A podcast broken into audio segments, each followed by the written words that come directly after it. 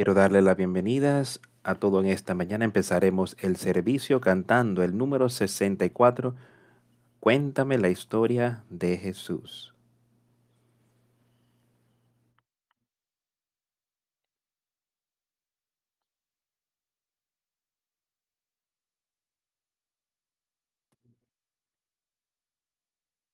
Cuéntame la historia de Jesús.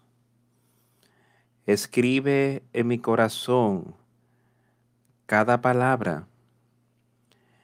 Cuéntame la historia más preciosa, la más dulce que jamás fue oída. Cuenta cómo los ángeles en un coro cantaron al recibir su nacimiento. Gloria a Dios en las alturas. Paz y buenas nuevas para la tierra.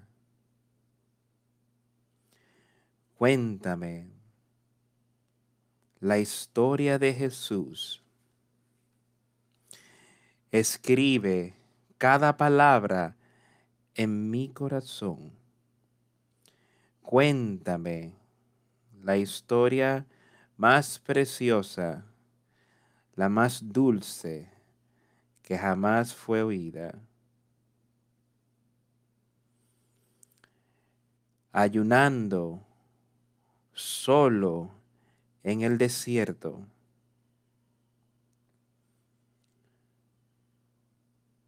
Cuéntame de los días que han pasado, cómo Él fue tentado por nuestros pecados y aún así venció al fin. Cuenta de los años de su labor. Cuenta de la tristeza que llevó sobre sí. Él fue despreciado y afligido, sin hogar, rechazado y pobre. Cuéntame la historia de Jesús. Escribe cada palabra en mi corazón Cuéntame la historia más preciosa y más dulce que jamás había sido oída. Cuenta de la cruz donde le clavaron,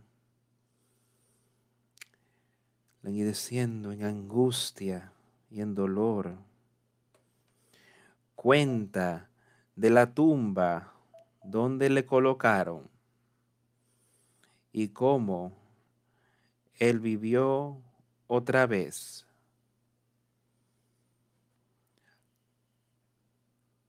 Amor en esa historia tan tierna, más claro de lo que yo jamás podría ver. Quédate, déjame llorar mientras tú susurras que el amor pagó mi rescate. Cuéntame la historia de Jesús. Escribe cada palabra en mi corazón. Cuéntame la historia más preciosa y más dulce que jamás fue oída.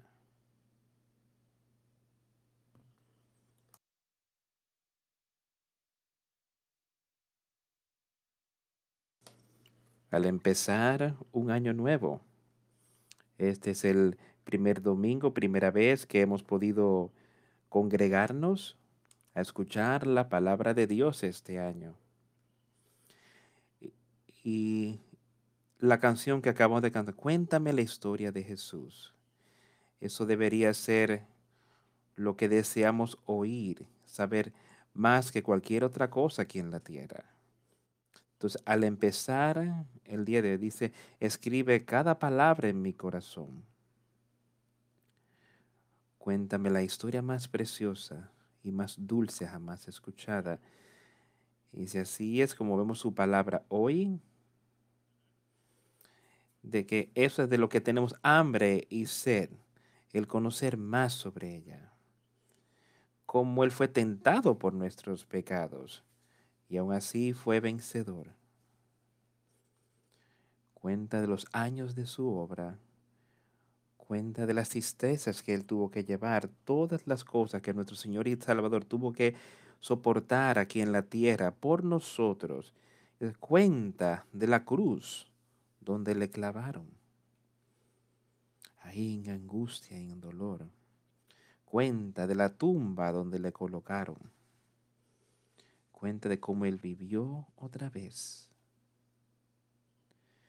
La canción lo cubre desde el nacimiento hasta que fue resucitado otra vez. La historia de Jesucristo. Ahora, hay mucho que ocurre entre ese nacimiento y esta resurrección. Y hay mucho de que ha transcurrido desde esta resurrección hasta el día de hoy.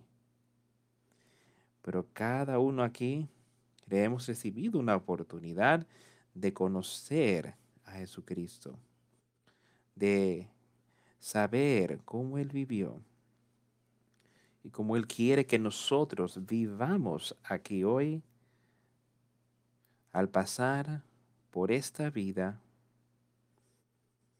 para caminar de conformidad con su espíritu.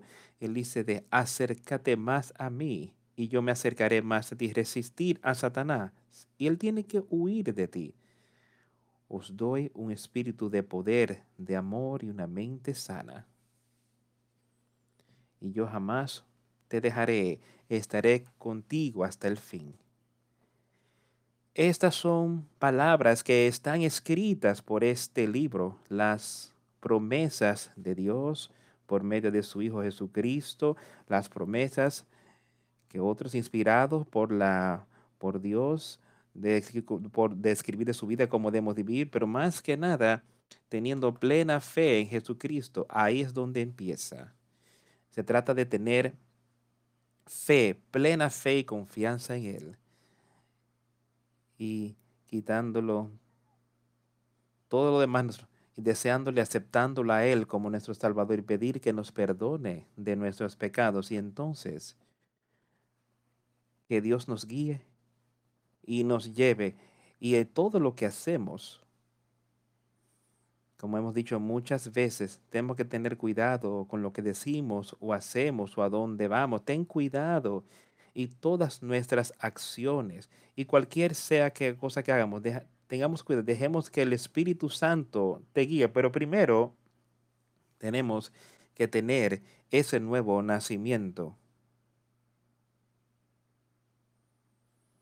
Este nacimiento del nuevo Espíritu que está dentro de ti, que solamente puede venir por Jesucristo. Él dice, yo soy la puerta, yo soy el camino, no hay otra vía sino por mí. Él dice, si tú tocas, yo contestaré. Y Él está ahí a la puerta tocando. ¿Vas a abrirle la puerta? ¿Le has abierto la puerta para dejarlo entrar? ¿Realmente has hecho eso? ¿Estás verdaderamente andando en su espíritu, en su amor y sus mandamientos? Él dice, si tú me amas, guardad mis mandamientos, haced las cosas que yo los he pedido, vivid en conformidad con mi palabra. Y vemos en todo el mundo hoy tanto, que las personas pueden proclamar el cristianismo, pero sus frutos y su vida no van a la par. Dice, aquellos son engañadores, son falsos creyentes. Satanás es un ser engañoso. Él dice que él vendrá a ti vestido de oveja, pero realmente es un, un lobo que viene a destruir, un león que viene a destruirte podemos leer cómo Él trató de destruir a nuestro Señor y Salvador, pero Él no pudo hacerlo. Nuestro Señor pudo vencer. Él dio su vida en aquella cruz porque Él dice, para este fin yo he venido aquí en la tierra. Él vino a pasar todas estas cosas por ti y por mí hoy. Al empezar este nuevo año, solamente parecía como que fue hace un breve periodo de tiempo que yo pueda recordar, estando de pie aquí y empezando el año pasado. Y la pregunta yo creo que se hizo e hicimos una sugerencia. La pregunta es, ¿cómo es que yo, yo me he acercado para caminar más cerca al Señor ahora que lo hice el año pasado? Y eso es lo mismo que tenemos que ver hoy. He crecido para estar más cerca de Él en este año que ha transcurrido. Y han pasado muchas cosas en este último año. Ha sido un año muy extraño en muchos casos. Ha habido mucho contentura, cosas que hemos visto, que han acontecido, que en las que podemos regocijarnos. Ha habido mucha tristeza y dolor, cosas que vemos que quizás no podamos entender sobre nosotros mismos, pero estemos reconciliados con el Señor, cual sea, ya que Él dice que Él nunca permitirá que nada venga sobre nosotros, pero hay un camino para nosotros escapar y ver victoria. Así que agradezcámosles por todo lo que Él ha hecho, por la maravillosa oportunidad que tenemos hoy, amigos. Y miremos hacia adelante, hacia los días que, según Él entienda que vivamos aquí. Podría ser apenas un breve periodo de tiempo para algunos de nosotros, quizás sea un breve periodo de tiempo para todos. Podría ser un periodo largo antes que cualquiera de nosotros deje este mundo. Pero estemos listos. Esperemos en el Señor. Espera en Él. Me parece que leemos el Salmo 27 para empezar aquí en esta mañana. Es un salmo tan alentador para nosotros. Si queremos escuchar estas cosas y vivir y por ellas escuchar lo que dijo el salmista, lo que dijo David, dice que el Señor es mi luz y mi salvación. ¿Quién temeré? El Señor es la fuerza de mi vida. ¿De quién temeré? Y si ese es el caso con nosotros, ¿qué tenemos para temer? Nada lo que sea que ocurre, podemos ser victoriosos y tener vida eterna, lo que sea que ocurra para nuestra vida aquí en la tierra. Pero él dice, Jehová es la fortaleza de mi vida. Ahora, ese, ese es el caso con cada uno. Eh, somos como dice el Señor que David era un hombre conforme a su propio corazón. Es eso lo que deseamos sobre todas las cosas. Él dice, Buscad primeramente el reino de Dios y todas estas otras cosas os serán añadidas. Él nunca nos va a dejar.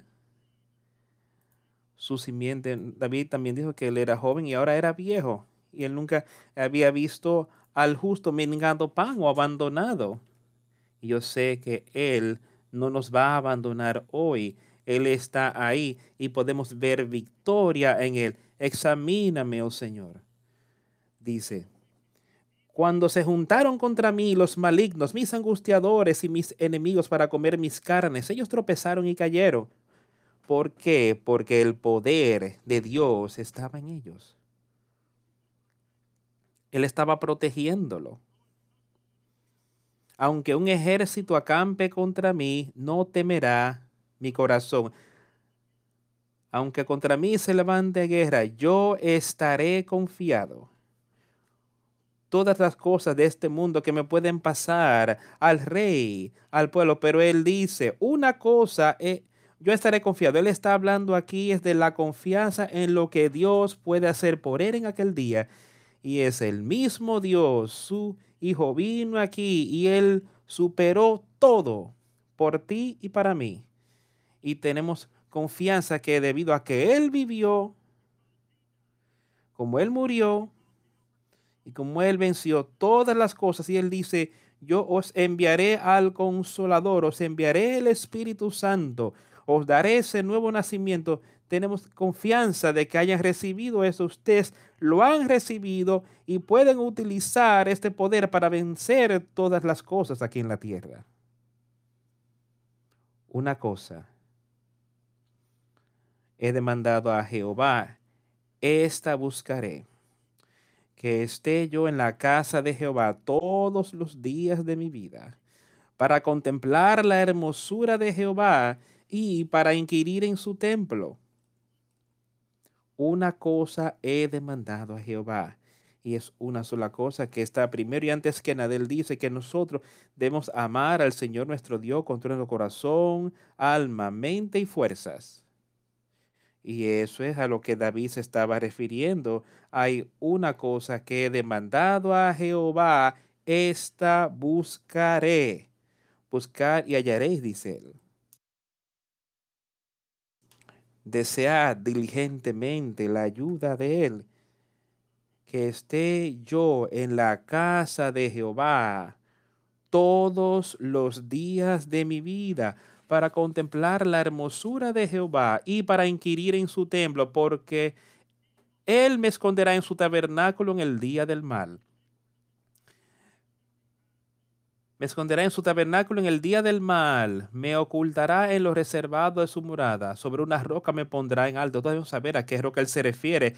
La roca es Jesucristo. Él nos va a poner sobre esta roca con el poder del Espíritu Santo y el poder del que estábamos hablando para vencer. Él es la roca.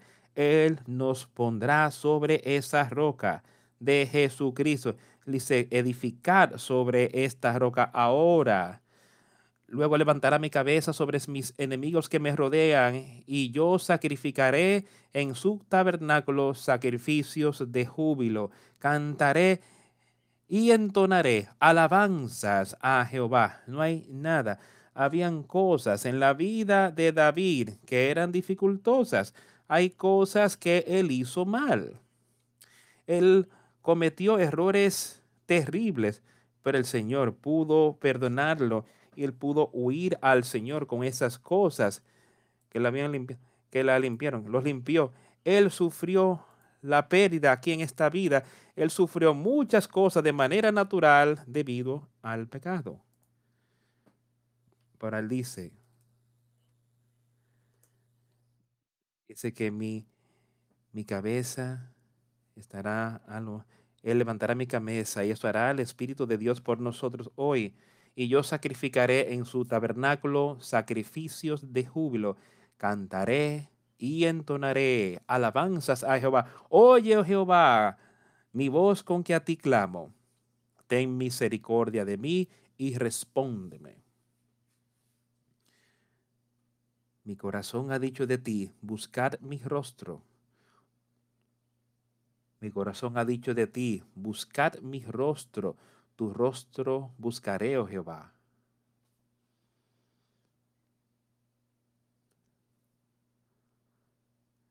Está en nuestro corazón, en nuestra mente constantemente. Esto de, hoy Señor, cuando, oye, con mi voz con que a ti clamo, con mi voz en oración constantemente durante el día, donde sea, a medida que esté pasando en tu andar diario, puedes comunicarte con el Señor. Cuando digo con mi voz, ten misericordia de mí y respóndeme. Mi corazón ha dicho de ti, buscar mi rostro, tu rostro buscaré, oh Jehová. Queremos que todos los que estén aquí hoy, no importa quién eres, cuán joven o viejo, yo quiero que tú entiendas esas cosas. El Señor está diciendo, buscadme, venir a mí. Él está aquí con una mano extendida para cada uno, no importa quién eras y dónde estés. Él está ahí y Él murió en la cruz para ti. Él fue resucitado por ti. Él está ahí.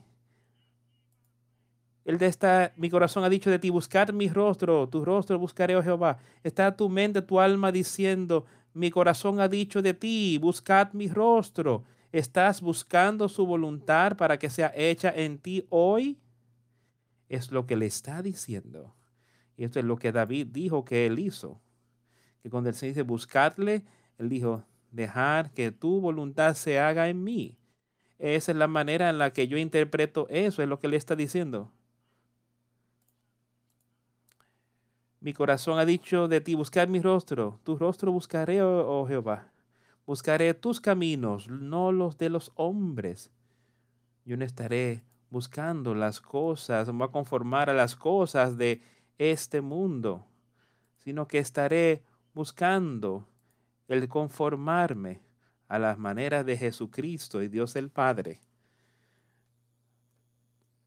Tu rostro, Señor, yo buscaré. Tus palabras, Dios, yo buscaré. Tus caminos, Señor, yo buscaré. Eso es lo que necesitamos estar diciendo hoy. No escondas tu rostro de mí, no apartes con ira a tu siervo. Mi ayuda ha sido. No me dejes, ni me desampares, Dios de mi salvación.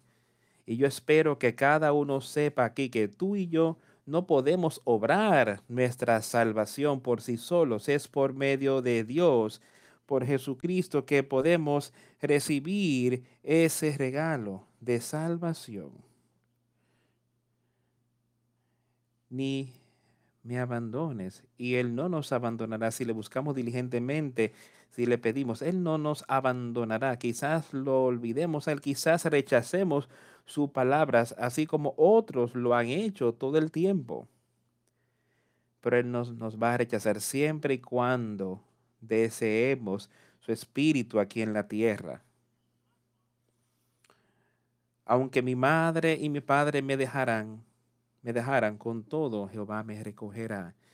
Hay algo que está, no algo tan cercano como un padre o madre te puede abandonar, pero si tú realmente estás caminando con Él, dice, el Señor estará contigo. Si tú tienes ese deseo y Él dice que estas cosas traerán división entre familias. Dice, aquellos que andan con él, él dice, dividirá dos contra tres, tres contra dos, ahí mismo, a causa de alguien caminando de cerca con Dios. Enséñame, oh Jehová, tu camino y guíame por senda de rectitud a causa de mis enemigos. Escucha eso y enséñame, oh Jehová, tu camino. Es eso lo que estamos deseando hoy. Él tenía un verdadero deseo de esto. Estoy hablando de David. Para que el Señor le enseñe sus palabras y quitar nuestros deseos y voluntad del medio y andar en el Espíritu Santo. Enséñame tus caminos, oh Señor, y guíame y guíame un camino derecho conforme por causa de el Nuevo Testamento, él habla de esto. Él habla de ese camino, es esa senda que es derecha y es estrecha y que la puerta es estrecha y lleva a la vida eterna. Pide que Satanás está ahí, está ahí tratando de conseguir que todos aquellos que están caminando sobre esa senda está tratando de destruirlos, está tratando de engañarlos para quitarlos del camino. Él dice ahí que hay otro camino ahí. Dice que es ancho y que la puerta es ancha también. Y él es derechito. Él dice, ¿quién está ahí? El impío, el injusto. dice, Habrá muchos en ese camino y hacia dónde lleva, lleva a la destrucción. Este senda del que está aquí, llame una senda de rectitud, está marcada muy clarita para el justo. Ellos tienen los ojos para ver y los ojos están centrados en eso y su cuerpo está lleno de vida, llena de rectitud. Si tus ojos no están fijados en eso, tus ojos es mal y todo ese cuerpo está lleno de mal, lleno de injusticia. Grande será la destrucción de ello. Él lo ha expuesto de manera tan clara en todo su libro, con diferentes autores, escritores y demás, de cómo sus misericordia es, misericordia está ahí para el justo y su misericordia será por siempre, por el justo.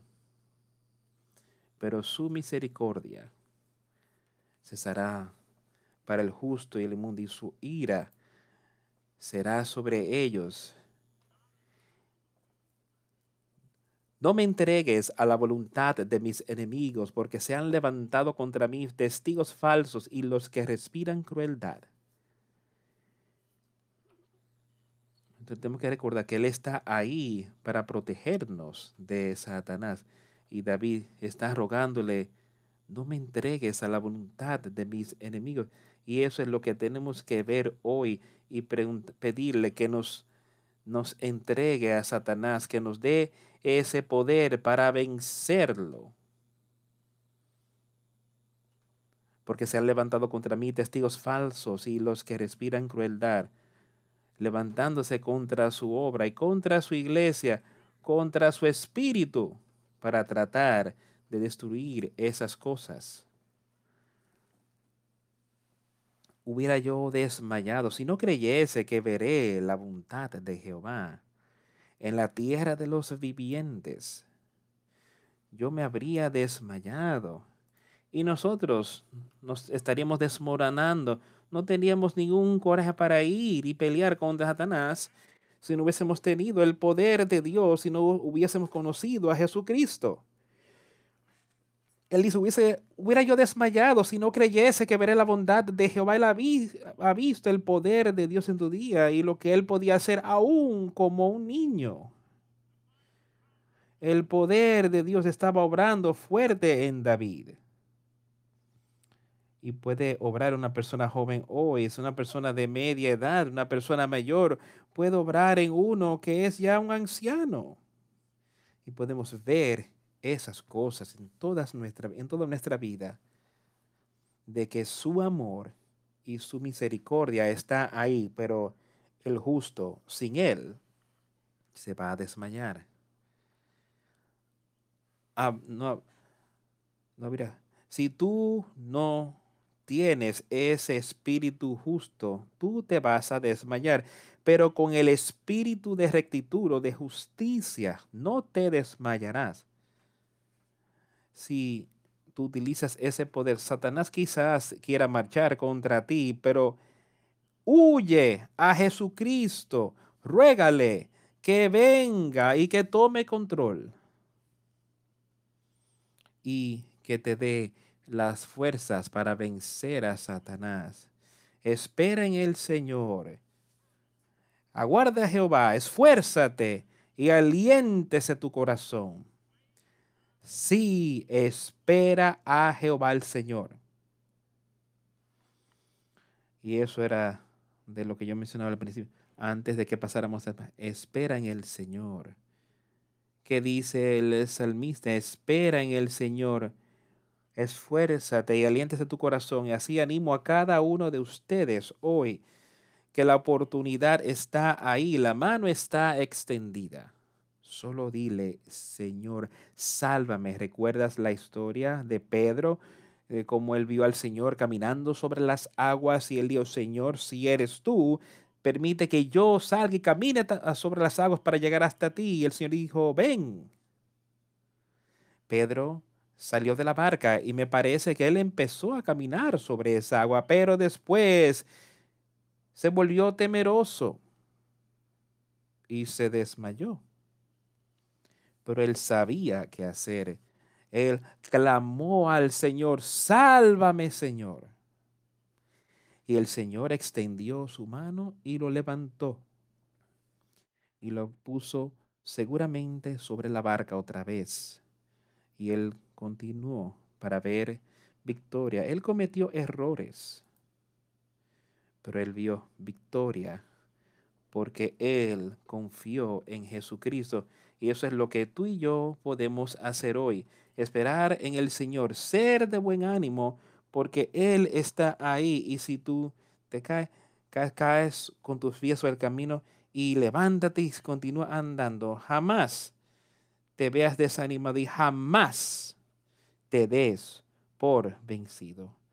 Levántate, sé de buen ánimo, esfuérzate y aliéntese tu corazón. ¿No es algo maravilloso en qué pensar? Fortalecerse espiritualmente y tener esa paz y ese gozo. Él dice, yo os daré, ten esperanza de vida eterna. Yo digo, espera otra vez, espera en el Señor. No trates de adelantarle, porque Saúl lo hizo y se, fue, se perdió. Anímate en el Señor, sé de buen ánimo y busca victoria en Jesucristo, nuestro Señor y nuestro Salvador.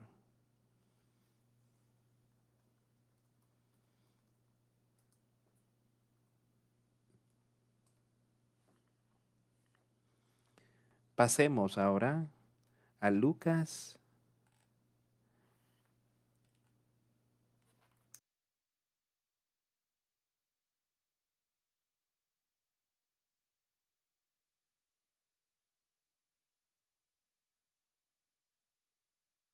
Este es el capítulo 6 de Lucas. Leeremos parte acá.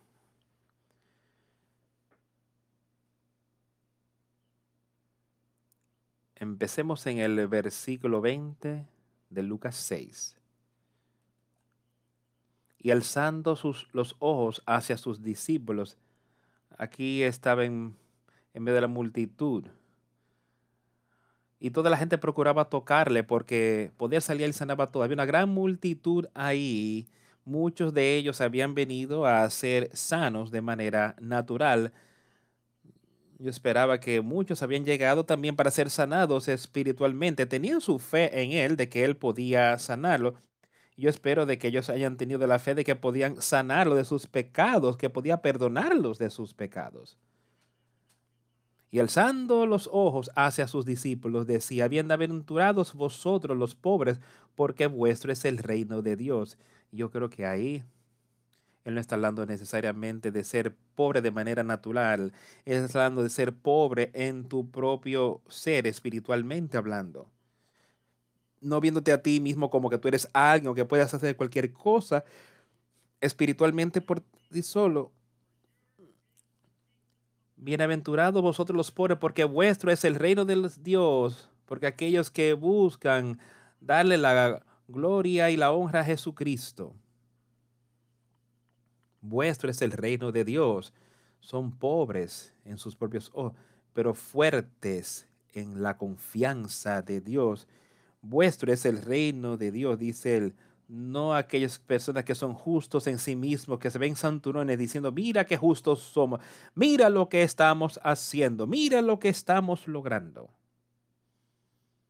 Ser de espíritu humilde, sirviendo a Jesucristo.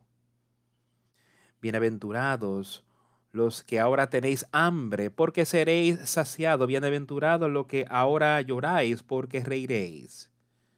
Bienaventurado Ahora lo que tenéis hambre, ¿se entiende? Lo que está le está hablando de esa hambre espiritual, hambre por la carne espiritual, esa fuerte carne que Él tiene para ofrecernos, que podemos vivir por ella, podemos oír. Si tú aún estás batallando con eso, y aún estás necesitado, esa leche sincera del Espíritu, continúa bebiéndola y creciendo en ella. Así como ese niño necesita tener esa leche, pero si em, empieza a crecer y empieza a volverse más maduro y después puede tomar más de la carne fuerte que le dará a él más nutrientes para que ese cuerpo pueda crecer y convertirse en hombre o mujer y tener conocimiento y comprensión. Y eso es lo que él quiere para nosotros, que tengamos hambre, hambre de justicia porque seréis saciados. Una promesa de Jesucristo. Si tú lo buscas eso diligentemente, tienes hambre, seréis saciados, dice Él. Él no te lo retendrá, Él te la dará.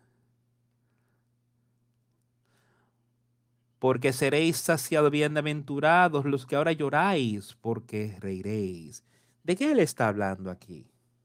Lloráis. Él está hablando de llorar por tu condición de persona perdida, llorando por tu condición malvada, no salve en la que llegaste a esta tierra. Y eso corresponde a cada uno de nosotros porque nacimos así. ¿Y qué dice él? dice, bienaventurados los que ahora lloráis, llévalo al Señor. Y después, porque reiréis, tendremos gran paz y felicidad cuando Él nos llene con esa paz que nos da ese nuevo nacimiento. El viejo hombre se fue, el nuevo hombre ahora está ahí. Y ese nuevo hombre el poder de Dios ahí dentro de ti. Bienaventurados seréis cuando los hombres os aborrezcan y cuando os aparten de sí y os vituperen. Y desechen vuestro nombre como malo por causa del Hijo del Hombre. Cuando miramos alrededor y vemos en la historia y oímos lo que nuestro Señor y Salvador, que como todo aquel bien que él hizo, el hombre aún así lo rechazó, lo echó fuera, lo puso sobre esa cruz y lo clavó con clavos sobre sus manos para quitarle la vida, debido a que él predicó y enseñó la verdad, la palabra de Dios, y el hombre lo rechazó.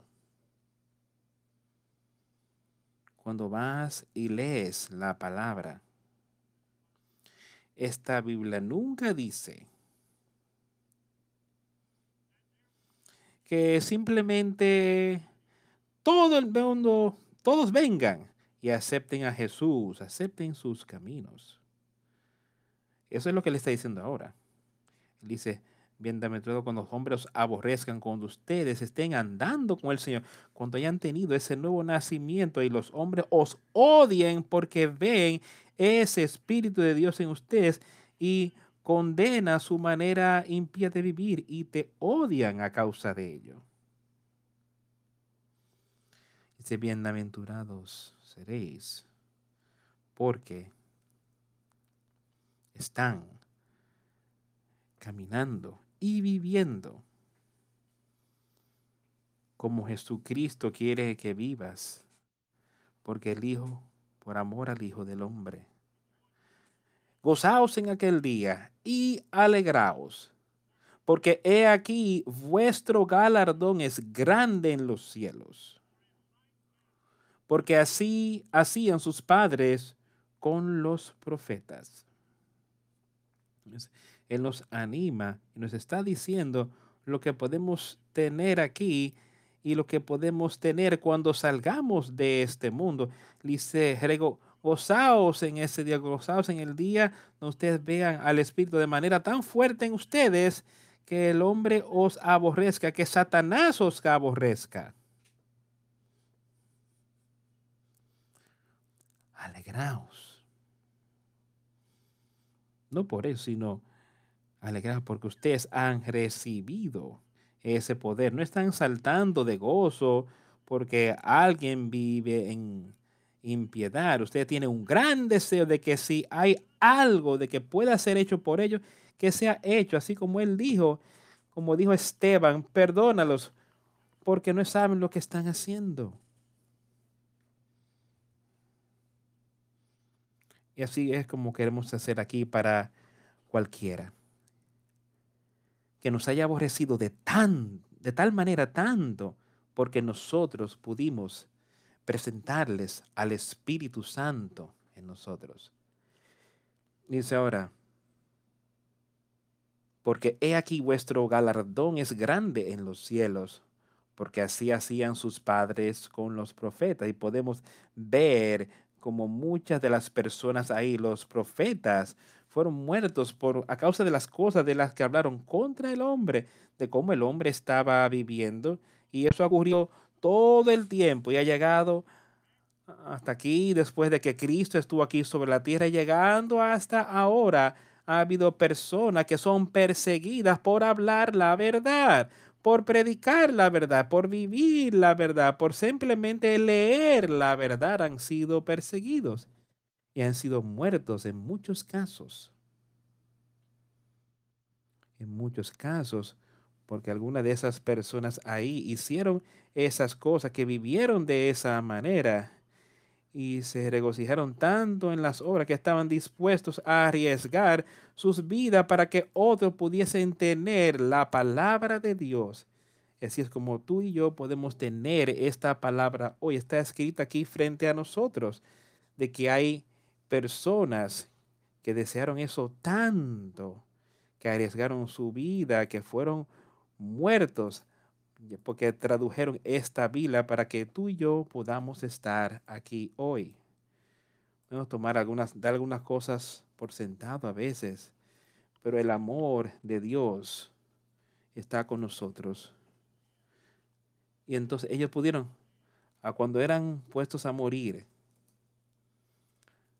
creo que el hombre que fue puesto a morir, por interpretar esta Biblia al inglés,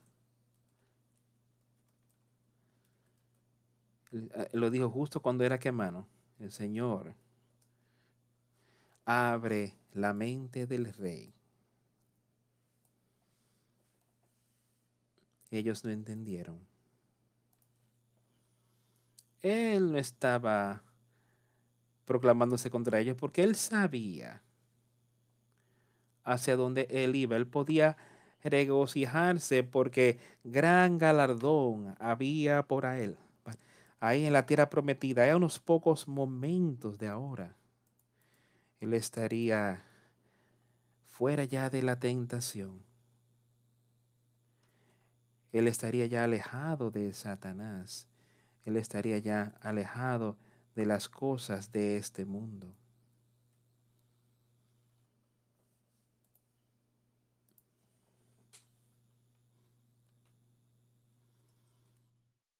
Mas hay de vosotros ricos. Ahora, ¿de qué está hablando él ahí? Ay de vosotros ricos, porque ya tenéis vuestro consuelo. Él está hablando de ser ricos en tu propio ser, a tu manera, ser rico en tu mente. De que yo estoy viviendo una vida yo no tengo que depender de Jesucristo. Yo no tengo que depender del Espíritu Santo. Yo estoy viviendo una vida moral. Yo puedo vivir lo suficientemente, yo soy suficientemente rico en mí mismo para entrar en el reino de Dios. Dice, ya tú recibiste tu propio consuelo ya tú recibiste todo lo que vas a recibir aquí en esta vida. Eso es lo que le está diciendo. Eso es lo único que vas a recibir. Es esa falta de esperanza que tienes.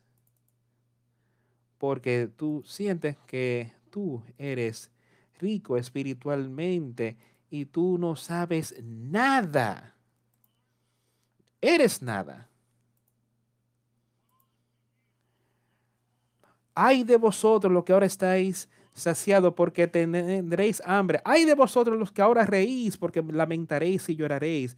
Todas estas cosas. Él está mirando sobre aquel pueblo de que siente de que lo tienen todo bajo control por sí mismo, pero llegará un tiempo cuando llorarán, se lamentarán, porque están en una condición perdida por siempre. Ay de vos, ay de vosotros cuando los hombres hablen bien de vosotros, porque así hacían sus padres con los falsos profetas. Tengan cuidados de los halagos. Me parece que eso es lo que Juan Buña escribe en el progreso del peregrino, tener cuidado, porque eso los puede alejar. Llegas a sentirte muy bien de lo que te dicen, pero él dice, os digo, amad a vuestros, pero vosotros lo que os digo, amad a vuestros enemigos, hacer bien a los que os aborrecen. estaban oyendo, pero no estaban andando en ello. No tenían los oídos para oír, habían oído, habían visto. Él les estaba predicando, enseñándoles. Pero a él le está diciendo a otro grupo, él dice, pero a vosotros los que oís, os digo, los que oís la palabra de Dios y la creen y están dispuestos a aceptarlas como la palabra de Dios.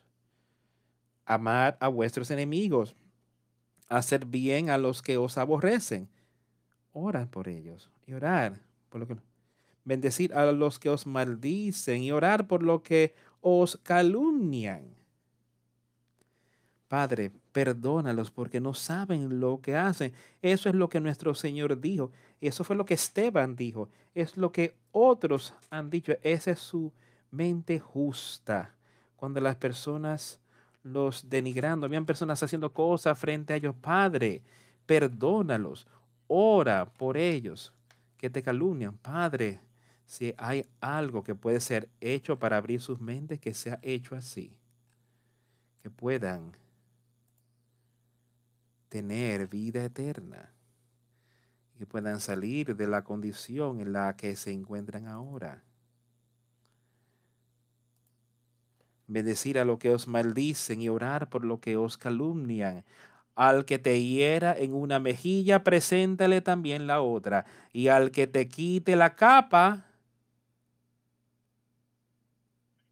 ni aun la túnica le niegues ni aun la túnica le niegues. A cualquiera que te pida, dale. Y al que tome lo que es tuyo, no pidas que te lo devuelva. Y como queréis que hagan los hombres con vosotros, así también hacer vosotros con ellos. Y me parece que esto simplemente va para decirle todas esas cosas de cómo deberíamos estar viviendo nuestras vidas aquí en la tierra. Pero todo se resume cuando Él dice, y como queréis que hagan los hombres con vosotros, así también hacer vosotros con ellos. Si ese espíritu estaba, estuviera en el mundo, no habría controversia, no había asesinos. Todas esas cosas. Sería todo quitado si tan solo viviéramos por ello de que si ustedes, si ustedes hicieran con los Así también hacer con los hombres como ustedes quieren que hagamos nosotros con ellos. O sea, está diciendo mucho. Está eso en nuestra mente hoy, en todo lo que hacemos en nuestro diario hacer, cual sea. Es así como estamos viendo las cosas. Porque si, porque si amáis a lo que os aman, ¿qué mérito tenéis? Porque también los pecadores aman a los que los aman. Él simplemente está trayendo esta, a, la atención de ellos. Quiero que dejen, en, empieza a pensar en tu mente.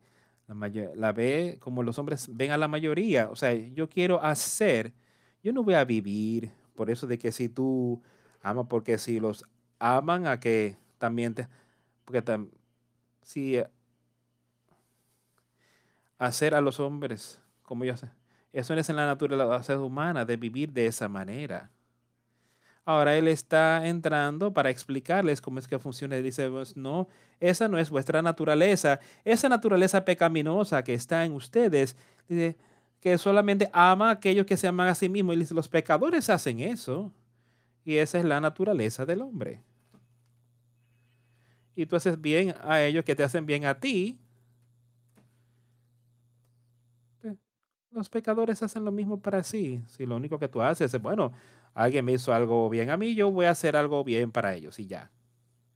Pero tú nunca vas aquí y haces como, como han dicho, si haces y, y si prestáis a aquellos de quienes esperáis recibir, ¿qué mérito tenéis? Porque también los pecadores prestan a los pecadores para recibir otro tanto. ¿Ves de lo que él está hablando aquí? ¿Ves cómo él simplemente te está mostrando que la naturaleza del hombre, esa naturaleza pecaminosa en él, simplemente es de hacer cosas que se ven bien al mundo? Que el mundo puede decir, oh, tú viste, viste lo que fulano de tal hizo. Entonces, ¿cuál era la mente detrás de eso? Fue hecho de una manera donde sí, yo voy a hacer estas cosas para que quizás yo reciba algo a cambio, recibir algo de honra, recibiré algo de gloria. Eso debería ser parte de eso. Puede haber gloria que se le haya conferido a alguien por lo que han hecho. Pero era, no, era su, no era su voluntad de que fuera hecho así. De por ellos andar y seguir cerca de Jesús, viviendo de una manera en la que dice que vivamos, quizás haya algo de honor, pero no dejes que ese honor se convierta en algo a lo que tú busques para ti. Solo mira esto como algo que fue puesto sobre ti porque tú estabas andando en el Espíritu, porque el Espíritu de Dios te estaba guiando. No que tú hacías estas cosas por una motivación egoísta.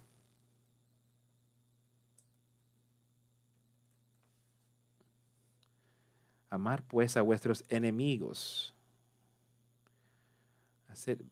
y hacer bien y prestar, no esperando de ello nada. Y será vuestro galardón grande y seréis hijos del Altísimo. Porque Él es benigno para los ingratos y malos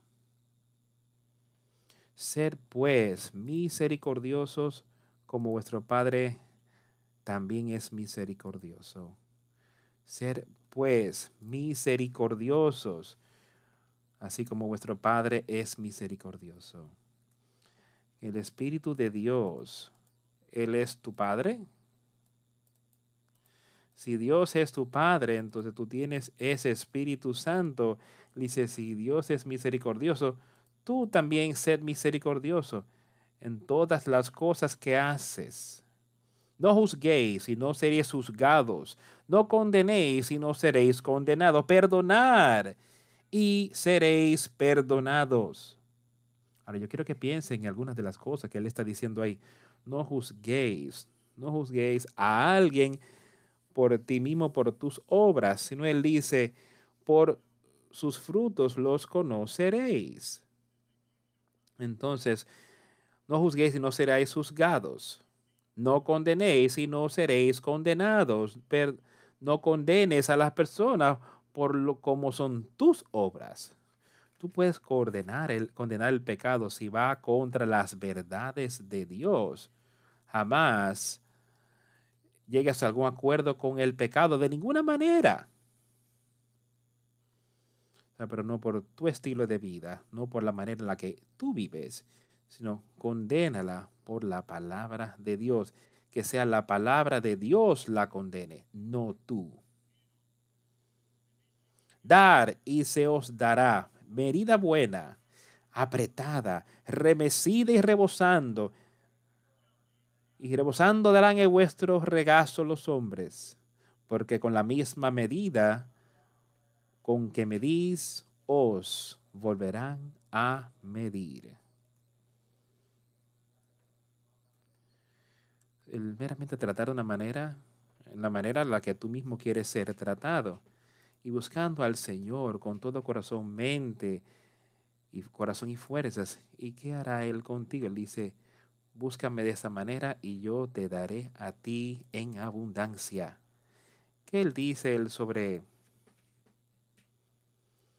si tú eres malo y tú sabes dar buenas dádivas a tus hijos, ¿qué tanto más dará vuestro Padre Celestial al justo?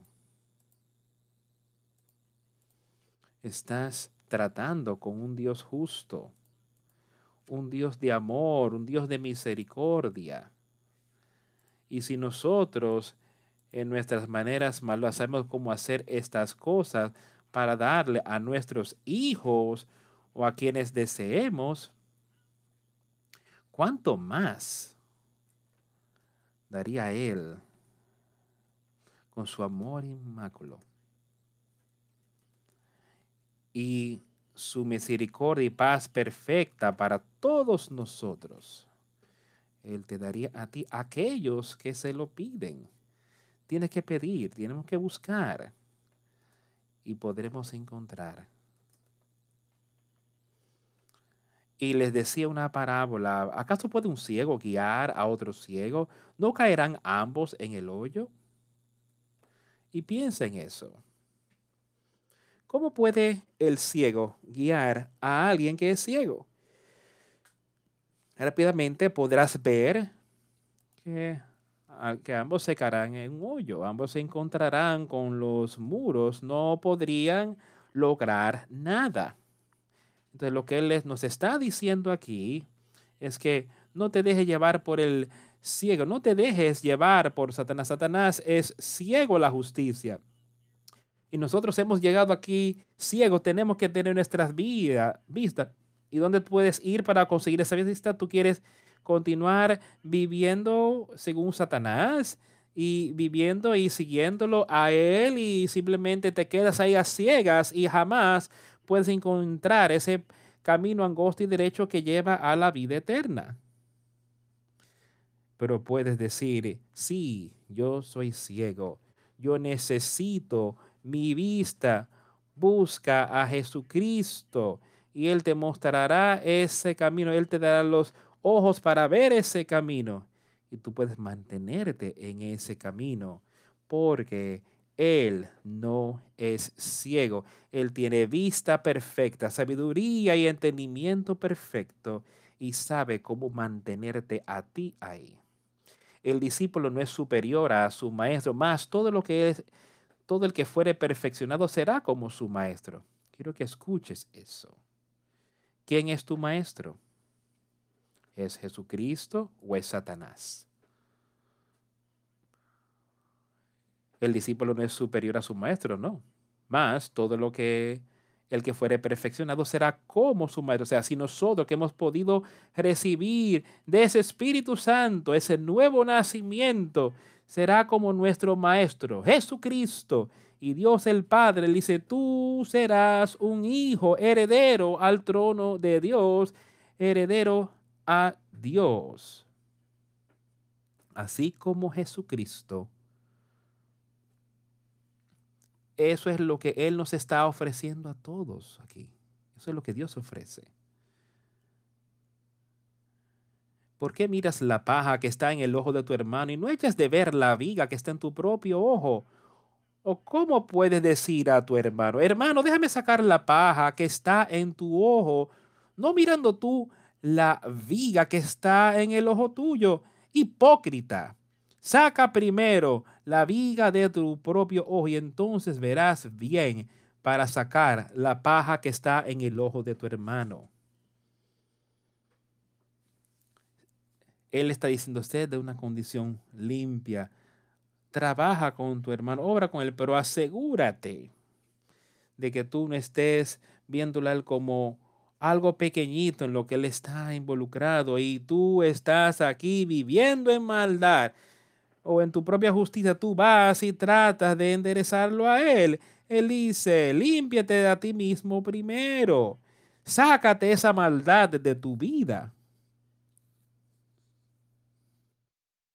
de que entonces tú puedas ir y hablarle a tu hermano y de poder ayudarlo, de animarlo, para que salga, salgas de ese pecado. Mira a Él, pon tu fe y confianza en Él. Quiero ahora continuar hablando de lo que Él puede hacer y de cómo Él puede perdonar y lo que Él va a hacer para todos nosotros. Pasemos al libro de Apocalipsis, el tercer capítulo.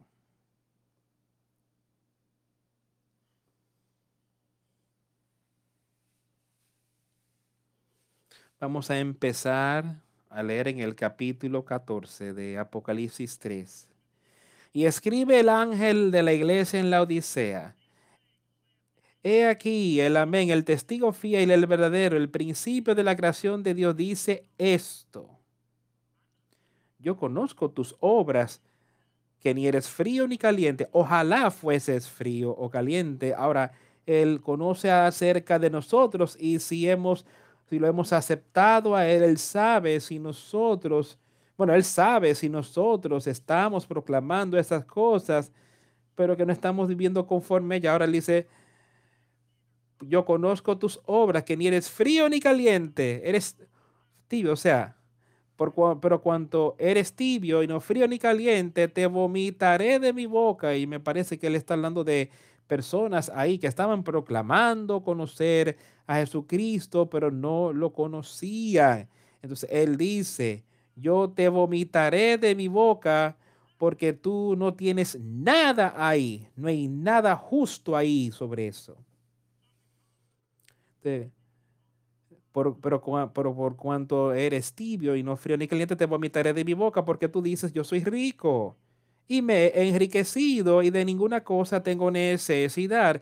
¿Y no sabes tú que tú eres un desventurado, miserable, pobre, ciego y desnudo? Eso es lo que él está diciendo. Dice, tú no lo entiendes. Estás hablando estas cosas, pero estás viviendo conforme a ellas. Dice, tú es rico en tu propia opinión, en tu propia mente. Eso es lo que él está diciendo. Eso es lo que Cristo decía en otro pasaje, que aquellos que eran ricos en sus propios caminos, y eso es lo que le está diciendo aquí, que tú eres rico en tus propios caminos. Entonces estás acrecentando tus bienes, tus propios bienes, y no tienes, y de ninguna cosa tengo necesidad, dices tú. No necesitas a Dios ni los poderes de Dios por medio de Cristo. No necesitas aceptarlo a Él. Y no sabes que tú eres un desventurado, miserable, pobre, ciego y desnudo. O sea, tus pecados están totalmente expuestos. Yo, por tanto, yo te aconsejo de mí que compres oro refinado en fuego para que seáis rico. Aquí él está hablando de diferentes riquezas. Él está hablando de rico espiritualmente. Ahora, él llamó a estas, le dijo claramente a estas personas dónde estaban en sus pecados. Ahora él le dice, yo os cancelo, os digo, os suplico. Compren de mí, a mí. Compren oro refinado en fuego. Ven a mí y recibe ese Espíritu Santo para que seáis rico espiritualmente y vestiduras blancas para vestirte. Y que no se descubra la vergüenza de tu desnudez. Y unge tus ojos con colirio para que veas. Yo reprendo y castigo a todos los que amo.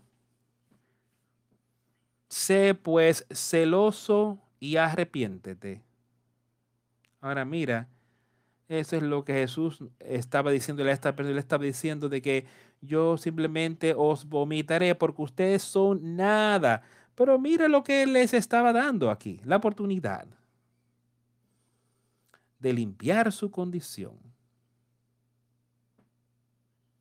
Escúchame. Eso es lo que él está diciendo para que seáis ricos y vestiduras blancas para vestirte, y que no se descubra la vergüenza de tu desnudez, y unge tus ojos con colirio para que veas. Ten esa vestidura blanca sobre ti. Dice que aquellos que sean justos podrán tener Yo reprendo y castigo a todos los que amo. Sé pues celoso y arrepiéntete. Eso es lo que le está pidiendo de nosotros, de ser celosos de sus obras, de ser celosos de sus obras por Jesucristo. Y arrepiéntete, arrepentirnos de nuestros pecados. He aquí, yo estoy a la puerta y llamo yo estoy a la puerta y ya, pues, ahí está Él en la puerta, tocando, queriendo que nosotros abramos esa puerta para que Él pueda entrar a nuestras vidas. Estoy a la puerta y llamo y escucha con cuidado. Si alguno oye mi voz y abre la puerta, entraré a Él y cenaré con Él y Él conmigo. Si un hombre, oye mi voz yo entraré a él, se escucha mi voz y abren la puerta. Tú tienes que hacer algo, tú tienes que ir a él, tú tienes que pedirle, tú tienes que arrepentirte para poder conocerle, para poder recibir lo que Él está diciendo. Yo entraré a Él y cenaré a Él y Él conmigo. ¿Es eso algo, un pensamiento alentador, un aliento que Él está derramándonos sobre lo que eso, aún cuando esta persona estaba en una mala condición? Mira lo que Él estaba haciendo por ellos. Al que venciere, le daré que se siente conmigo en mi trono, así como yo he vencido y me he sentado con mi Padre en su trono. Acabamos de hablar de ser herederos con Jesucristo. El, al que venciere y cómo podemos vencer solo por la sangre de Jesús. Podemos vencer a Satanás al que venciere, le daré que se siente conmigo en mi trono. ¿Y quién puede estar en ese trono? ¿Quién puede entrar al reino de Dios? Él dice que no hay nada que esté inmundo que entrará en el reino de Dios. Entonces, tenemos que mantener ese tabernáculo santo, que ese Espíritu Santo esté limpio ahí en nosotros. Así como yo he vencido y me he sentado con mi Padre en su trono, el que tiene oído, oiga lo que el Espíritu dice a las iglesias. Y lo que estoy viendo hoy es que aquel que tiene un oído para oír la palabra de Dios hoy, oye lo que el Espíritu está proclamando, acéptalo Vive por ello. Camina en ese espíritu. Deja esa mente carnal a un lado. Deja a un lado las cosas de este mundo que de manera tan fácil nos va a distanciar de Él. Y pongamos nuestra fe y confianza en Jesucristo, no en nosotros mismos, sino que dejemos que él, deja que Él te haga a ti rico espiritualmente para que tú puedas ver la victoria en el fin. Victoria en Jesucristo. Vamos a concluir esta reunión cantando el himno 336 oh qué amigo, y no hay mejor amigo que podamos tener hoy que Jesucristo 336. Oh, qué amigo.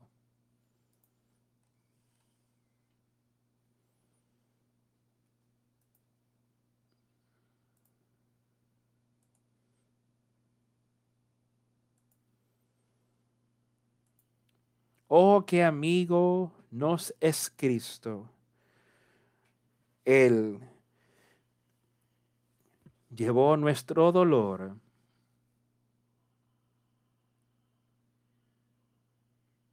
Él nos manda que llevemos todo a Dios en oración. Está el hombre desprovisto de paz gozo y santo amor? Esto es porque no llevamos todo a Dios en oración.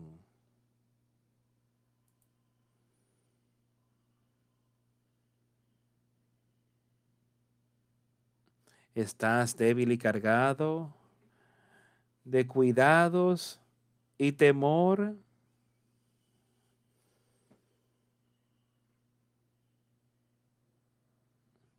a Jesús refugio eterno, dile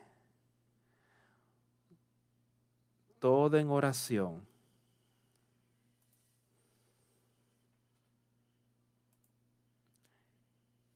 Te desprecian tus amigos.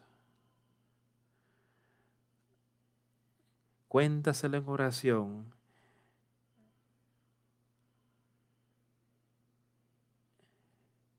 Jesús conoce todas nuestras debilidades.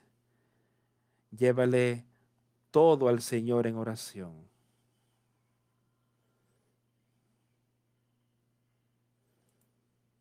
¿Estás débil y cargado? ¿De cuidados y temor?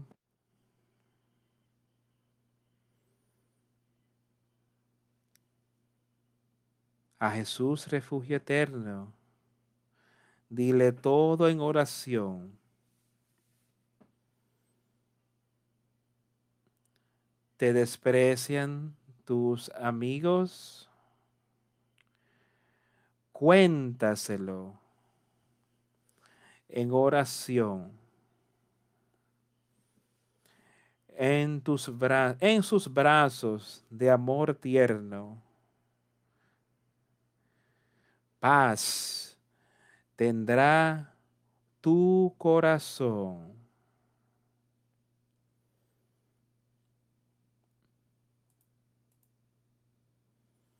podemos encontrar ese solaz, ese consuelo solamente en Jesucristo nuestro Señor.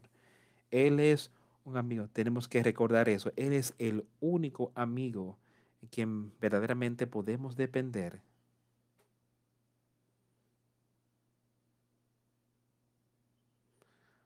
Te presento a Dios el Padre por medio de Jesucristo nuestro Señor y te presento en el nombre del Padre, del Hijo y del Espíritu Santo, y que el Señor te reciba.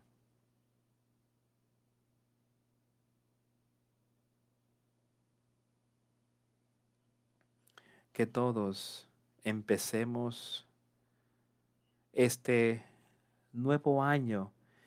Hay personas que hacen resoluciones en el nuevo año a cada rato y no las cumple, pero empecemos nosotros andando, caminando más cerca de Él cada día. Que pongamos nuestra fe y confianza en Él cada hora, cada momento, dejando que Él nos guíe en todas las cosas y nosotros podremos ver victoria por la sangre de Jesucristo. Oremos. A Dios el Padre por medio de Jesucristo nuestro Señor. Gracias por todo lo que has hecho por nosotros. Gracias por las muchas bendiciones que hemos recibido. Gracias por tu Hijo, por tus palabras de exhortación, por el aliento que tú nos das. Solo deja que podamos ponerlo todo en tus manos. Aquellos que están batallando hoy, sé con ellos. Si hay algo que puede ser hecho, ayúdales y aquellos que son enemigos de tu pueblo hoy, ayúdales a ver tus verdades y caminar contigo. Te pedimos estas cosas en el nombre de Jesús. Amén.